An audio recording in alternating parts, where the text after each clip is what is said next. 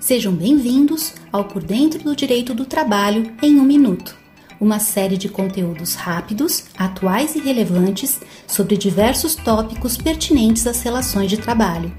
Meu nome é Ana Lúcia, sou a sócia da área trabalhista do escritório Araújo Policastro Advogados e hoje falarei sobre as cautelas na implementação do home office.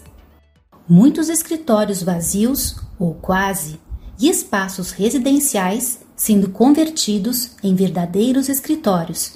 Será que a responsabilidade dos empregadores ficou reduzida em razão do trabalho em home office que passou a ser adotado como parte da rotina? A resposta é negativa.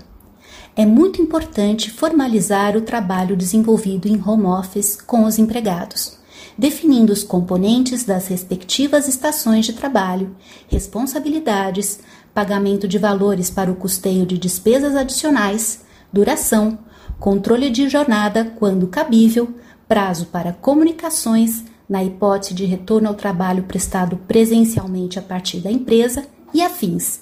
Questão muito preocupante também diz respeito à ergonomia pois a informalidade do trabalho desenvolvido nas residências não deverá justificar o aumento de riscos ergonômicos decorrentes de adaptações improvisadas.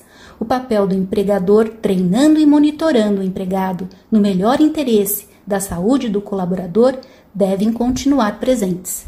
Muito obrigada pelo seu tempo e não deixe de conferir nossos outros conteúdos.